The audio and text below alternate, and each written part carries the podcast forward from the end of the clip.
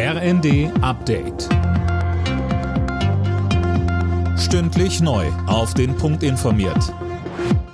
Ich bin Linda Bachmann. Guten Tag. Das Protestcamp im Braunkohledorf Lützerath in NRW soll ab dieser Woche geräumt werden. Das hat die Polizei angekündigt. Mittwoch könnte es losgehen. Mehr von Tom Husse. In dem Dorf leben schon seit längerem keine Bewohner mehr. Es wird mittlerweile von Aktivisten besetzt, die verhindern wollen, dass Lützerath abgebaggert wird. Die Polizei stellt sich auf größeren Widerstand bei der Räumung ein. Es gebe zahlreiche besetzte Gebäude und Barrikaden, so Einsatzleiter Wilhelm Sauer. Nachdem die Proteste in letzter Zeit weitgehend friedlich verlaufen waren, wurden Polizisten gestern nach einem Konzert in Lützerath mit Steinen beworfen. Im Zusammenhang mit dem Terrorverdachtsfall in Castrop-Rauxel hat die Polizei bisher keine Giftstoffe gefunden. Nach der Durchsuchung einer Wohnung hat auch die Durchsuchung zweier Garagen nichts ergeben.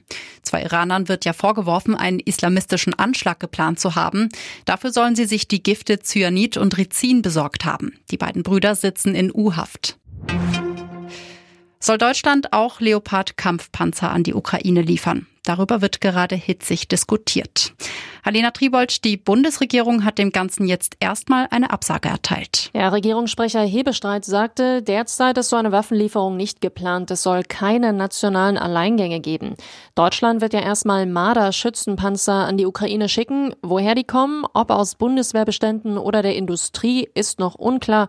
Den Vorwurf Russlands, dass so eine Lieferung zu einer weiteren Eskalation des Krieges führen könnte, wies die Bundesregierung zurück. Bei der Deutschen Bahn ist jeder dritte Fernverkehrszug im vergangenen Jahr zu spät gewesen. Wie der Konzern mitteilte, lag die Pünktlichkeitsquote nur noch bei gut 65 Prozent.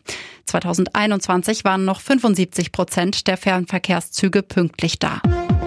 Alle Nachrichten auf rnd.de